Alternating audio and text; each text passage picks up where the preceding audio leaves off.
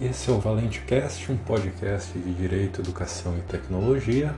Meu nome é Oscar Valente Cardoso e lembro que os nossos episódios também podem ser lidos em formato de texto no site www.oscarvalentecardoso.com/blog. E hoje nós veremos mais um tema relacionado com a Lei Geral de Proteção de Dados Pessoais a Lei 13.709 de 2008, que diz respeito à lista de vacinados contra a Covid-19 e a proteção de dados pessoais sensíveis.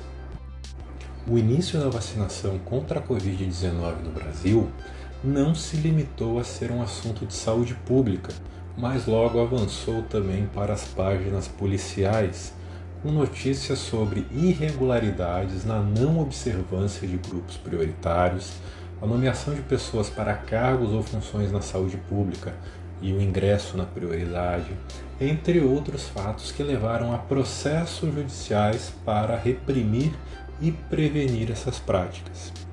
E isso levou também a decisões divergentes sobre a forma de controle da vacinação a publicação da lista de pessoas vacinadas permite que haja um controle público sobre a observância da vacinação dos grupos prioritários?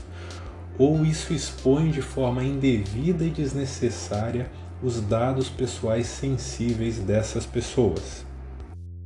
Recentemente, a imprensa noticiou a existência de decisões contrárias a esses pedidos Primeiro, em um mandado de segurança na quarta vara da Fazenda Pública do Recife, na Justiça Estadual de Pernambuco. Em segundo lugar, em uma ação civil pública proposta pelo Ministério Público Estadual na nona vara da Fazenda Pública do Rio de Janeiro, na Justiça Estadual do Rio de Janeiro.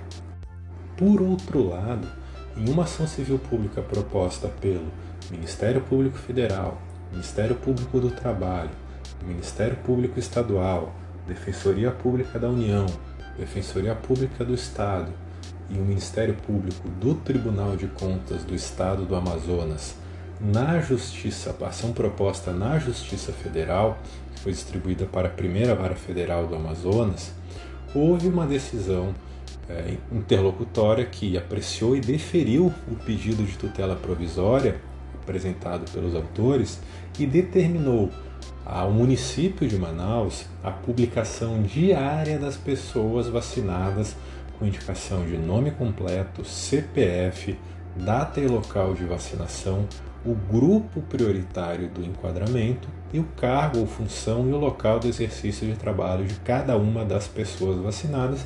E essa lista eh, de vacinados que é atualizada diariamente pode ser encontrada no site do município de Manaus, da, do site da Prefeitura Municipal de Manaus, é, numa aba da Secretaria de Saúde de, com links ali relacionados ao novo coronavírus. E quem quiser consultar pode acessar o texto no site oscarvalentecardoso.com/blog, que ali tem um link para essa página da Prefeitura Municipal de Manaus.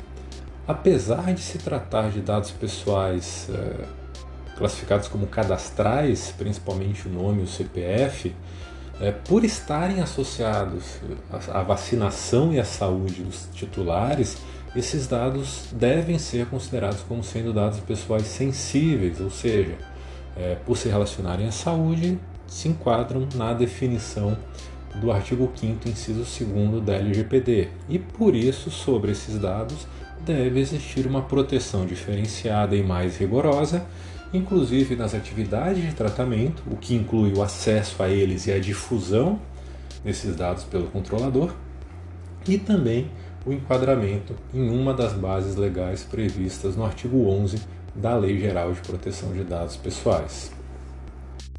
Além disso, deve ser, devem ser observados os princípios de tratamento do artigo 6 da LGPD, especialmente a finalidade, a adequação e a necessidade, o que leva a alguns questionamentos. Em primeiro lugar, se a finalidade dessa divulgação do, dos vacinados é o controle da observância da ordem de, da, da vacinação, será que há necessidade de divulgação pública na internet?